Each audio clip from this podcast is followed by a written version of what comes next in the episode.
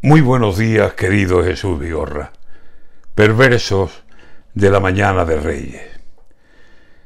Para la ilusión del niño que por los asombros anda, no existe un amanecer que iguale al de esta mañana. En los ojos infantiles la sed de mirar se ensancha, dos linternas encendidas, dos expectantes ventanas. En los ojos infantiles el mundo ideal se agarra, y en la sorpresa del niño, más silencio que palabras, hay unas risas nerviosas que a veces rompen en lágrimas. Y el niño se queda quieto, no sabe qué hacer, y avanza, y se acerca a los juguetes con la duda en la mirada, y con la duda en el tacto, y toca, acaricia, abraza. Todo esto es para mí. ¿Cómo han entrado en mi casa? ¿Por dónde?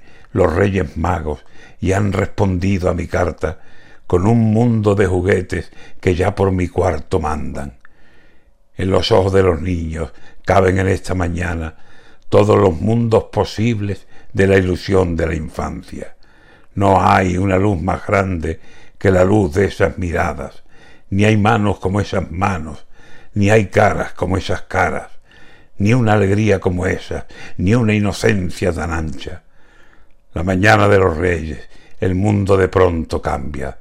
Salid, salid a mirar lo que es la verdad sin mancha, lo que es la ilusión entera, lo que es el reino del alma.